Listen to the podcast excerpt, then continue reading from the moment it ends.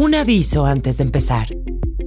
El episodio que están a punto de escuchar forma parte del canal de podcast FES Latina, donde también pueden encontrar más contenido producido por las oficinas y proyectos FES en América Latina y el Caribe.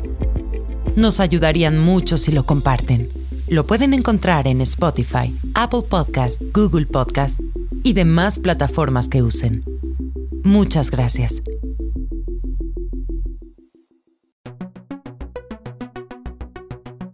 En 1995, de cara al nuevo milenio, la Organización de las Naciones Unidas convocó a la Cuarta Conferencia de la Mujer en Beijing, China.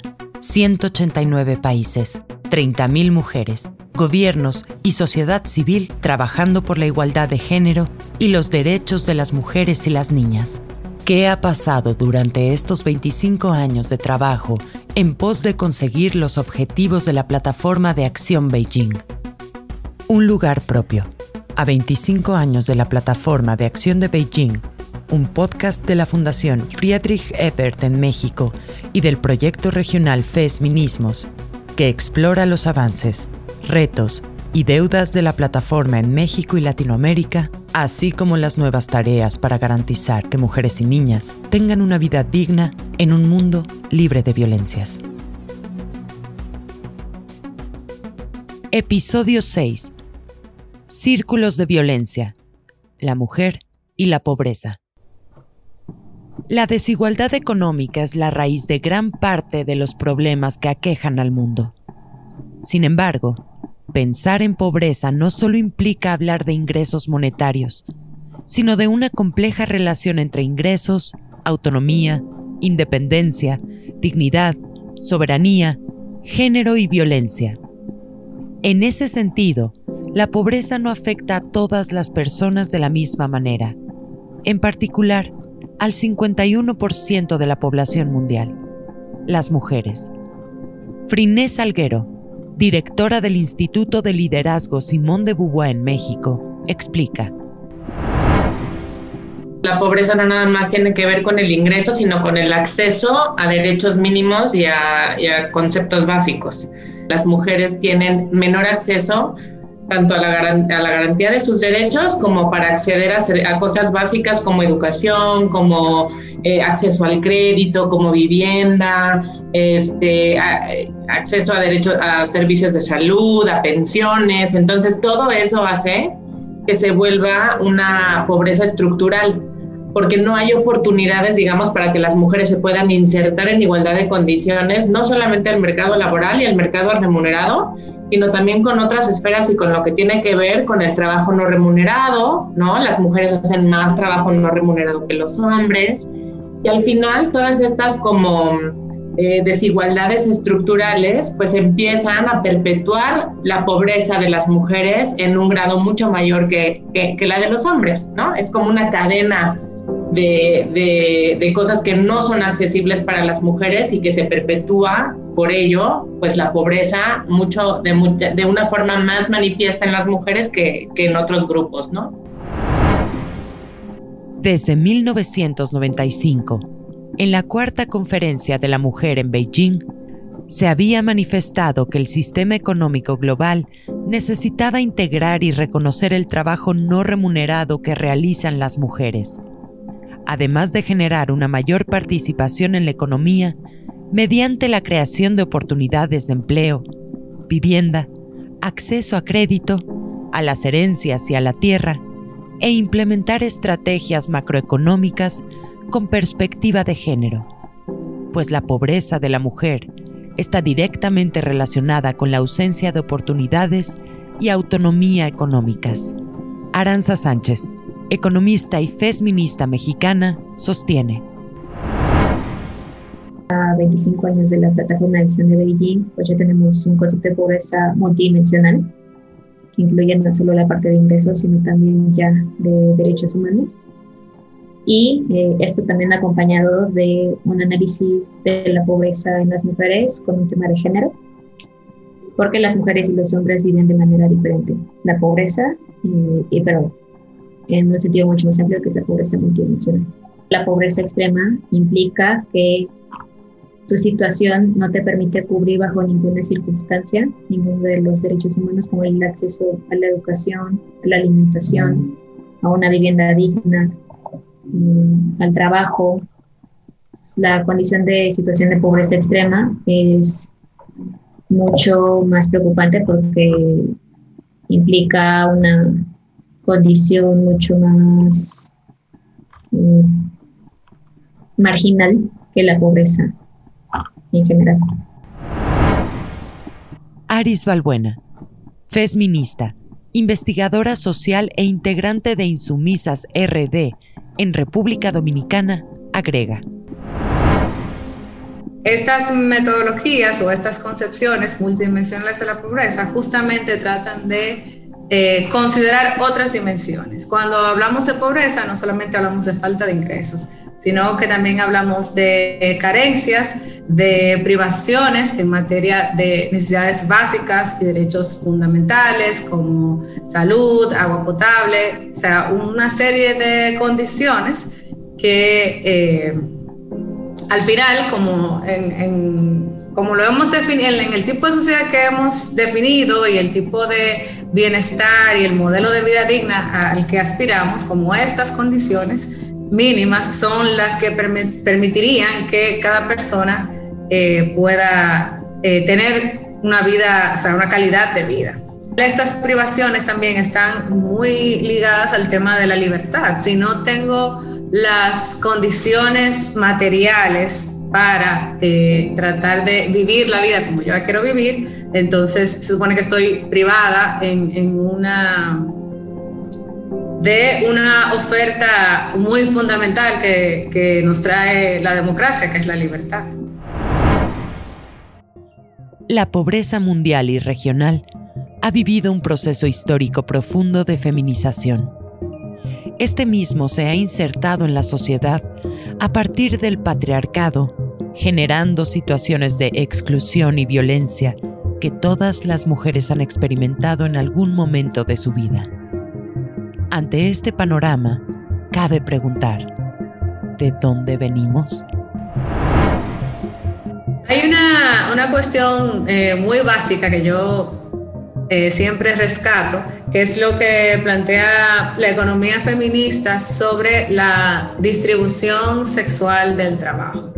De, eh, en principio, ¿no? Se, organizó mucho de trabajo privado, o trabajo reproductivo y trabajo productivo y el hombre era el que participaba en la esfera pública del trabajo productivo.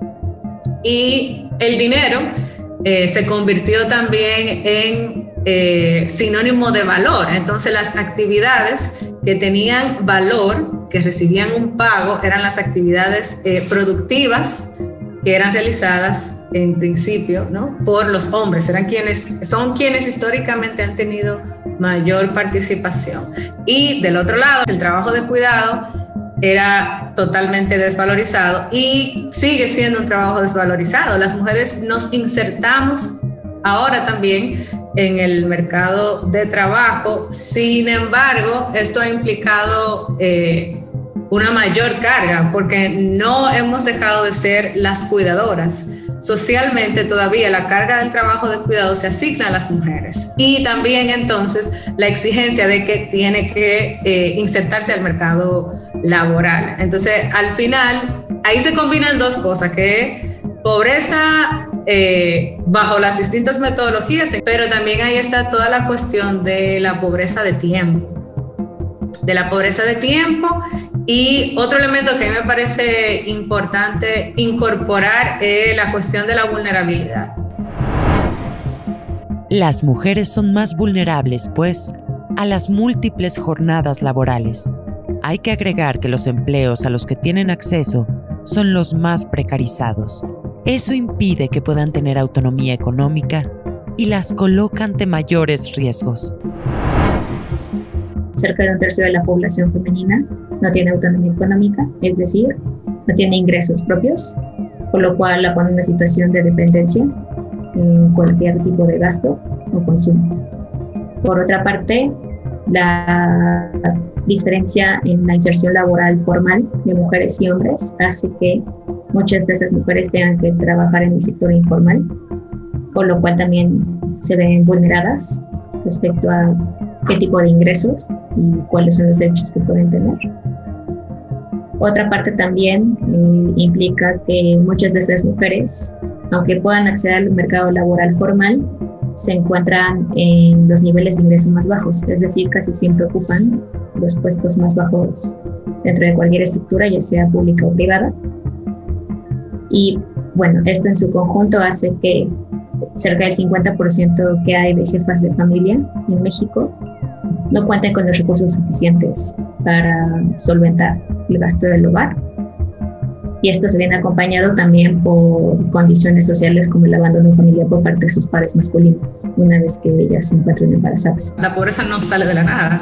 Entonces, eh, la pobreza también se da con un proceso de empobrecimiento y este, y también de feminización, es decir, que eh, dentro de los grupos empobrecidos, las mujeres son la mayoría, específicamente en comparación con los hombres, no, no dentro de los grupos, sino en comparación con los hombres, eh, las mujeres se encuentran, en, los grupos de mujeres hay mayor eh, incidencia de la pobreza. E incluso cuando hay reducción ¿no? de la incidencia de la pobreza en las mujeres, se siguen manteniendo las brechas con respecto a los hombres. Y no se trata de algo espontáneo, fortuito, sino que hay una serie de relaciones de poder desiguales, ¿no? que nos colocan en posiciones desiguales también eh, en la sociedad y eso limita ¿no? que, que podamos estar a la par y terminamos entonces también eh, siendo más afectada por la pobreza.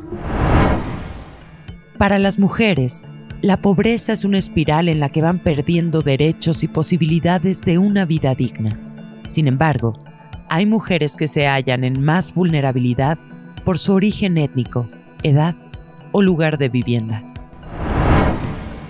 Hablar de las mujeres es, es como una, general, una generalidad, ¿no? Pero también podemos hablar, por ejemplo, de mujeres indígenas, de mujeres afromexicanas. Y cuando vamos como desagregando los grupos, nos damos cuenta también que va eh, aumentando la pobreza y la vulnerabilidad de estos grupos, ¿no? Entonces, si bien casi la mitad de las mujeres viven por debajo del umbral de la pobreza, cuando hablamos de mujeres indígenas, estamos diciendo que casi 8 de cada 10 mujeres indígenas viven en pobreza y 30 de ellas están enfrentando una pobreza extrema. Ahora, no solamente tenemos estos grupos, ¿no? Sino también por grupo de edad. Entonces también, por ejemplo, casi el 29% de las mujeres que tienen 15 años o menos no tienen ingresos propios y dependen de otras fuentes para subsistir. Y cuando cuentan con un trabajo remunerado, pues reciben, reciben además salarios mucho menores, ¿no? Está calculada la brecha salarial ahí por ahí del 30-38%, pero hay lugar, o sea, hay, hay este, grupos otra vez, por ejemplo, en lo rural, la brecha salarial se, se, abre hasta el 104% en el campo, ¿no? Ahí vemos unas brechas gigantescas. Entonces, este, por eso también es bueno como decir, sí, las mujeres son diversas y la situación de esta diversidad de mujeres pues también es diversa. Entonces es bueno analizar qué pasa pues con las mujeres urbanas, con las mujeres rurales, con las mujeres afromexicanas, con las mujeres indígenas y ver también cómo se encuentran estas, eh, eh, pues, estos polos de pobreza en estos diferentes grupos.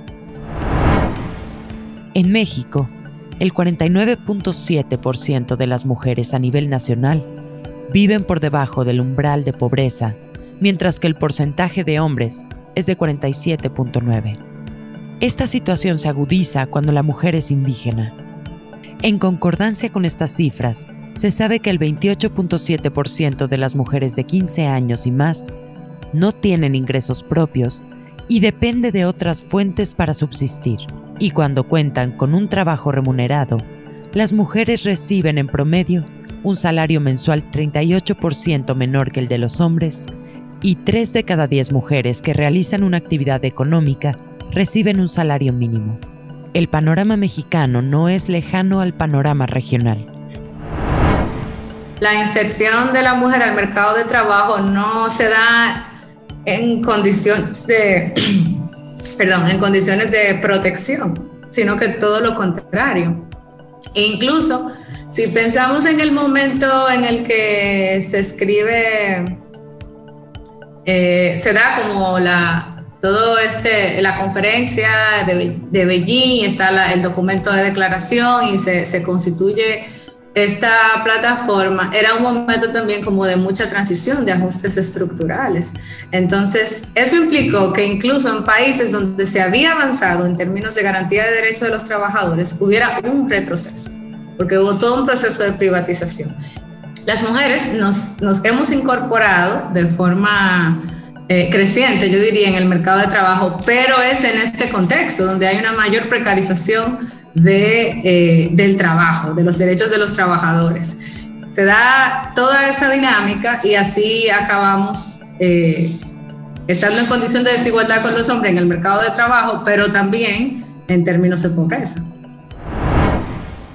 Las acciones gubernamentales en América Latina y el Caribe no han logrado disminuir los niveles de pobreza entre las mujeres. Los programas sociales no están orientados a fomentar la autonomía económica, sino que reproducen la división sexual del trabajo y reafirman los roles tradicionales de género. Así, contribuyen al círculo de dependencia de las mujeres. Esta idea que existe de qué es lo femenino, porque al femenino normalmente se asocia a que es una niña, adolescente, mujer, que es capaz de renunciar por su nobleza a sus derechos humanos que es capaz de renunciar a su propia alimentación por dárselo a algún otro integrante de la familia, que es capaz de renunciar a una vida profesional a cambio de una maternidad no deseada. Eh, son varios elementos que hay que cambiar de la narrativa conforme a lo femenino y entendiendo a la mujer como una parte de ese contrato social llamado Estado, pues se debe de considerar las voces de niñas, adolescentes y mujeres. Después de la, de, la plataforma, ¿no? Se crearon un sinfín de programas eh, de desarrollo social, por así decirlo, ¿no? Entonces teníamos, por ejemplo, las cruzadas contra el hambre, que esas fueron medio de 2013 a 2018, tuvimos programas de desarrollo local en microregiones, tuvimos Prospera en 2015, que luego cambió de nombre, y, ¿no? O sea, todos estos programas, este, el programa de acciones productivas, el de asistencia alimentaria, el Consejo Nacional de Inclusión Financiera, hubo un programa incluso de apoyo para el bienestar de las niñas y niños y de los hijos de madres trabajadoras. Pero todos estos programas, digamos que lo que han hecho es dar algunos subsidios, pero no son programas que contemplen justamente las brechas estructurales. Por ejemplo, el programa Oportunidades en su momento, pues si no llevaba la mamá a los niños a la revisión médica y si no llevaba y no iba la mamá a la escuela a dejar a los hijos y tal, no les daban el apoyo. O si la mamá no, no, o sea, e, ella tenía como un rol específico que lo que pasaba es que perpetuaba el rol de la mamá al cuidado de la familia y al cuidado de los hijos, en vez de que dijera, bueno, el tutor, el padre o tutor o madre es responsable de traer a los hijos al cuidado médico, a la escuela, ta, ta, ta, para garantizar que ambas personas pueden hacer labores de cuidado y ambas personas pueden insertarse en la vida, en la vida laboral. En esa primera esfera, de, de pobreza que, que abarca ese, ese, documento, esa declaración de Beijing, eh, se, se, reitera mucho eso de la inserción de la mujer a, a, la a lo que ya existe, por alguna manera. Y da, por ejemplo, está todo el tema de la seguridad social.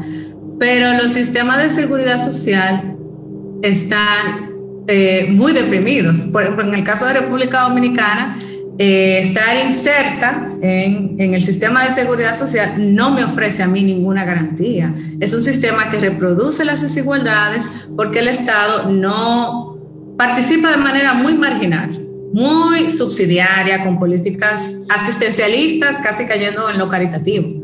La verdad es que son programas que siguen sin considerar como estas brechas de desigualdad para que las mujeres puedan tener las mismas oportunidades de integrarse a la vida remunerada y a la vida laboral.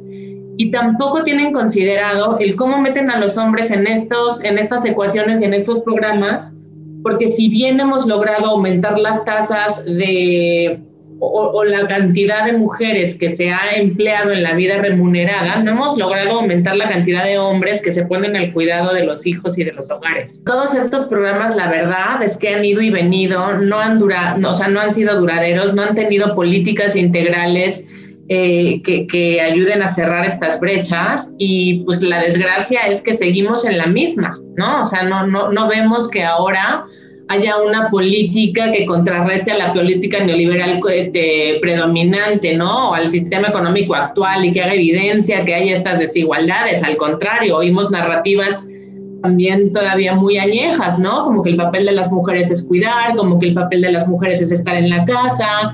Este, incluso yo creo que no ha habido suficiente reconocimiento del rol de las mujeres frente a la pandemia del COVID, ¿no? Cuando están en primera línea, cuando el 90% de las enfermeras son mujeres, ¿no? El 90% de las personas que están al cuidado, pues otra vez son mujeres. El impacto sigue ahí, porque entonces otra vez volvemos a las políticas de cuidado, ¿no? Mientras no tengamos un sistema integral, un sistema nacionales, sistemas nacionales y locales de cuidado, pues a quien le toca cuidar es a las mujeres. Y entonces, cuando se pone una pandemia de manifiesto en donde tienes que tener un encierro, donde los niños no van a la escuela, donde nada de esto sucede, ¿quiénes son las primeras en perder su trabajo? Porque están al frente del cuidado. Pues otra vez, nuevamente son las mujeres con fuertes repercusiones en la infancia. En promedio, las mujeres en México dedican seis horas diarias de trabajo no remunerado, en contraste a las dos horas que dedican los hombres y al no contar con recursos propios, títulos de propiedad o bienes que puedan ser garantías de crédito, las mujeres enfrentan menor acceso a este tipo de servicio para emprender negocios propios. Además, las tasas de interés en el caso de fuentes formales de crédito son más altas. Para 2018, solamente el 16% de la población femenina cotizaba en algún sistema de seguridad social el trabajo no remunerado representó en 2015 el 24.2% del PIB mexicano, superior a lo alcanzado por otras actividades económicas como la industria manufacturera o el comercio, las cuales registraron una participación de 18.8 y 17.5% respectivamente para ese mismo año no podemos eximir al Estado de la provisión de servicios básicos, ¿no? Y menos de la provisión de servicios básicos imprescindibles para reducir la pobreza y las desigualdades. Y me refiero a salud otra vez, a educación, a vivienda, seguridad social, a cuidados, y que todas estas políticas además tienen que tener no solamente una mirada de género, sino una mirada interseccional y con una consistente y efectiva participación ciudadana para que vayamos de ida y vuelta viendo cómo se va retroalimentando ese programa y garantizamos la efectividad de estos programas sociales. No podemos intercambiar ningún tipo de programa asistencial por programas que tienen que garantizar el acceso a servicios básicos. O sea, eso podría ser además de la garantía de los servicios básicos, pero no en lugar de. Entonces yo también creo que tenemos que generar una mayor masa crítica exija estas condiciones. En general siento que existe una deuda histórica y esa deuda histórica es con nosotras. Eh, entiendo que no somos en un país en desarrollo como México las únicas que tienen necesidades y eh, pues que eso hace que no necesariamente sea un hombre o una mujer, eh, pero entendiendo las estructuras de los hogares mexicanos y entendiendo las estructuras demográficas, y también arremetiendo a este concepto de deuda histórica, es que creo que ahora es el momento de dar prioridad en políticas que tengan enfoque de género, que no necesariamente solo van a tener un impacto en las mujeres, porque, por ejemplo, eh, el sistema de cuidados lo que hace no es solo permitir que las mujeres se puedan insertar laboralmente y con ello tener autonomía económica, sino también un sistema de cuidados incluye que esas personas que van a recibir los cuidados, como pueden ser los infantes, las y los infantes o las personas de la tercera edad, sean atendidos con dignidad. Por lo cual, tener una perspectiva de género no necesariamente implica que las únicas beneficiadas van a ser niñas, mujeres y adolescentes. Eh, la verdad que sí se ponen en interacción muchos ejes de, de desigualdad. Y es difícil decir, bueno, esta persona con estas condiciones es la más oprimida de las oprimidas. Pero, eh, por ejemplo, a la luz de lo que está sucediendo ahora mismo con el tema migratorio, pensando en la caravana de migrantes, eh, un factor como que muy importante es esa, ser mujer y ser migrante. Eso te, te coloca, eh, sobre todo si eres migrante, en condición de irregularidad. Entonces, eh, sales generalmente de tu país eh, porque no encuentras como, bueno, las condiciones para vivir la vida, la que te gustaría vivir y luego enfrentar otras violaciones en otros países donde te reconocen mucho menos. También pensando en el tema de, y que se conecta hasta cierto punto también con esto de la migración, eh, pensando en los procesos de racialización, como esas mujeres que experimentan discriminación eh, por su etnia o raza también. E incluso eso eh, aquí es muy fuerte. Por ejemplo, en República Dominicana la, discriminación hacia las mujeres, a la población haitiana en general, y eh, a las mujeres también. Por ejemplo, siempre hay un sector que está constantemente eh, sacando datos y oponiéndose al uso de los servicios de salud de las mujeres inmigrantes haitianas. Entonces, eh, ahí hay una, ¿no? Como que son, se van acumulando, se van haciendo como capas de, vulnerabilidades y que sí, que, interactúan, pero esas dos a mí me parecen que son como muy evidentes eh, y, muy fuertes. No, no, no sé serán como las que ponen a las mujeres en la mayor situación de vulnerabilidad, pero esas dos me parecen importantes. Los estados tienen deudas importantes en materia de políticas públicas que atiendan específicamente las necesidades de las mujeres hacer política sin perspectiva de género impacta en la capacidad que tiene cada mujer en ejercer plenamente sus derechos y sus libertades. En general es tener el amplio de qué implica una política fiscal con perspectiva de género. No solo entender la parte de egresos, que creo que la parte de egresos ya ha sido discutida de unos años para acá a nivel internacional, sino también la política tributaria en el entendido de que la política fiscal se conforma de ambas. Y esta política tributaria tendría que atender la, el perfil de las niñas, adolescentes y mujeres en México. Eso pasa también por atender un problema de salud pública y de justicia como es el aborto, la legalización del aborto, sobre todo por este gran problema que hay de embarazo adolescente y de maternidades no deseadas, y que eso a su vez se convierte en círculos de pobreza, de los cuales es difícil escapar eh, si no hay políticas públicas que se atiendan desde el inicio. Así como hubo un gran trabajo hace décadas sobre el cáncer de mama y cuáles son los efectos negativos que esto tiene en la salud pública, una mala gestión de la menstruación también puede eh, hacer que los gastos en salud pública, por ejemplo, se incrementen o que las niñas, mujeres, adolescentes y personas menstruantes sufran enfermedades por algo tan básico como el derecho a productos de gestión mensual. Yo nunca he entendido, si tenemos tan medida la brecha salarial, ¿por qué pagamos impuestos igual? ¿No? O sea, si ya hay, si ya hay ciertas claridades ahí, entonces pues también que se hagan políticas fiscales con perspectiva de género, ¿no? ahora lo vimos, por ejemplo, con toda la iniciativa de, menstruación digna, ¿no? Que decíamos, bueno, pues a exigir entonces que haya suministro de insumos para la menstruación de las mujeres sin IVA, sin el impuesto rosa, o sea, y que sean otorgadas por el Estado. Y no pasó la iniciativa, ¿no?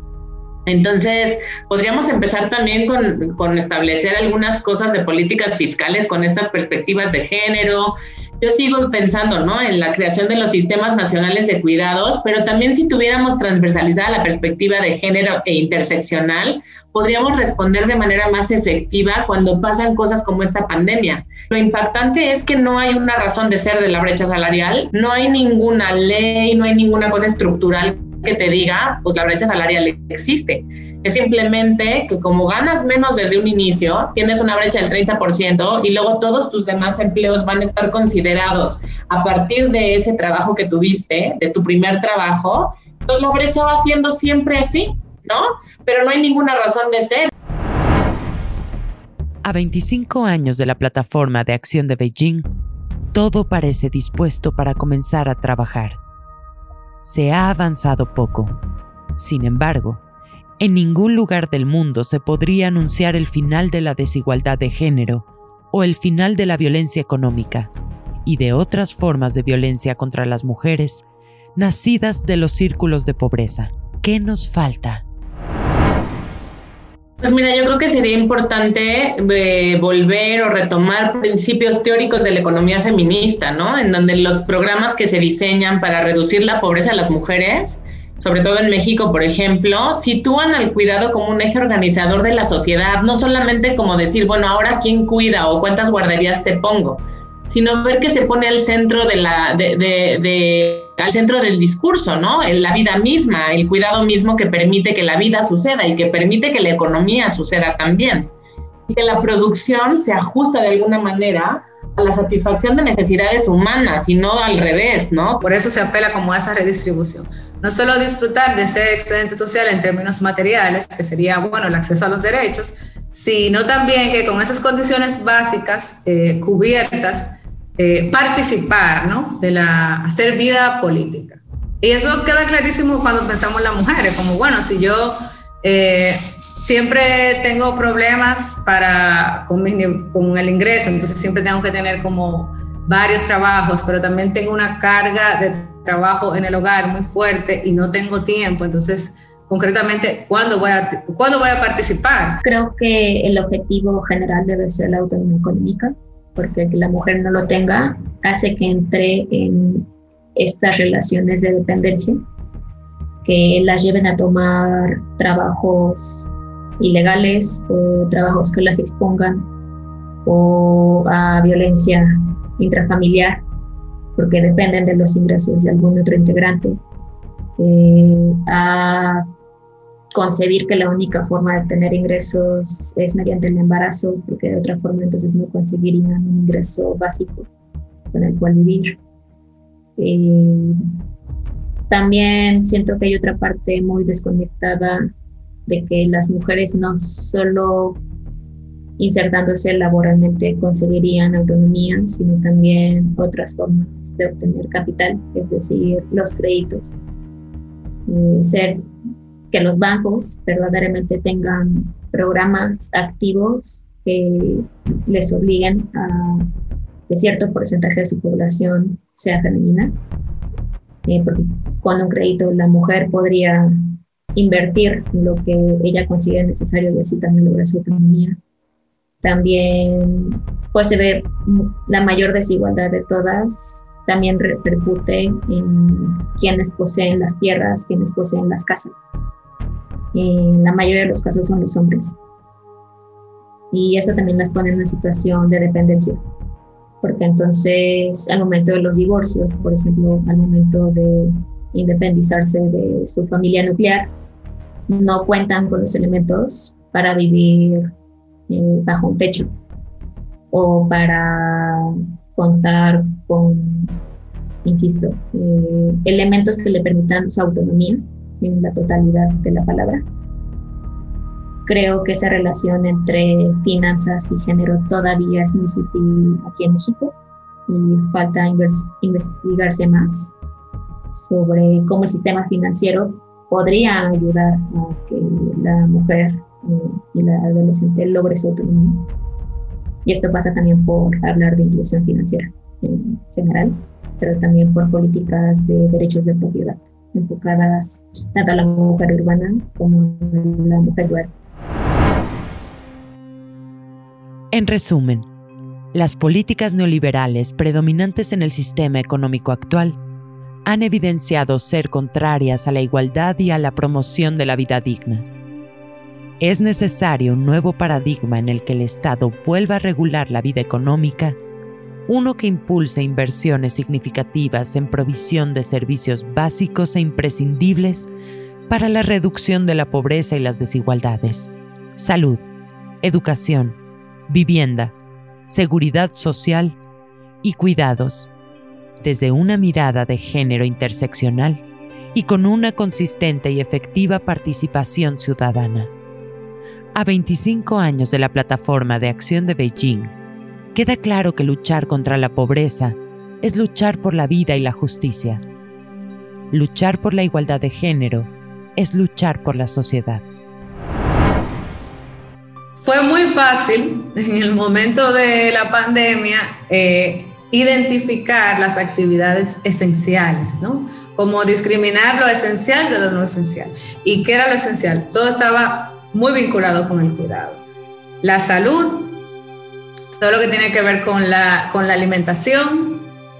Eh, cerraron las escuelas y los centros de cuidado, pero eso eh, bajo la, ¿no? Como esa garantía que ofrecen las mujeres de, que se encargan del cuidado, ¿no? Ahora las mujeres, los hogares son escuelas y las maestras son las madres, ¿no? La escuela es la mamá y es el hogar. Entonces, yo creo que eh, toda esta situación sí no, nos dio ¿no? como una cachetada de, bueno, sí, mira, mira qué es lo importante, mira cómo eh, el, sí, el país se pudo mantener como no muy bien, no por mucho tiempo, pero sin estas otras actividades. Y lo que tú, eh, como gobierno, como país, debiste mantener en funcionamiento está muy vinculado al cuidado.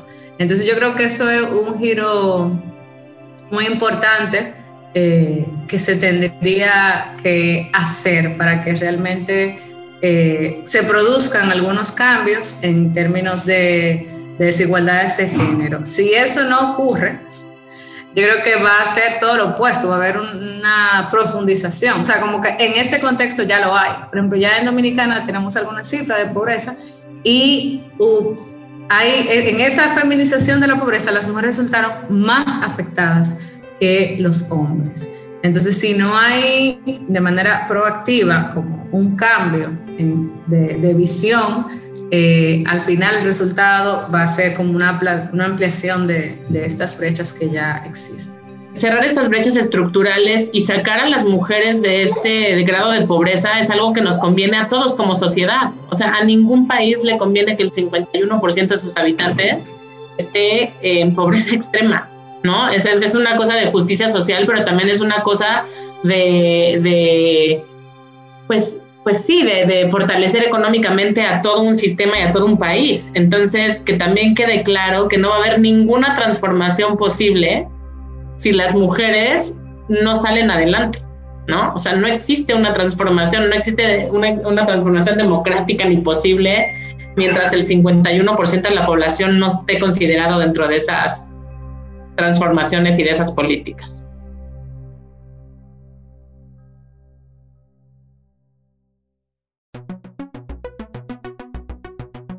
Un lugar propio. A 25 años de la plataforma de acción de Beijing, una producción de Altavoz Social y Cultural AC para la Fundación Friedrich Ebert en México y el proyecto regional Fesminismos. Dirección editorial, Gabriel Astorga. Guión, Benjamín E. Morales. Locución, Luciana González de León. Producción y diseño sonoro, Sebastián Morales. Agradecemos la colaboración de Aris Balbuena, Frinés Salguero y Aranza Sánchez.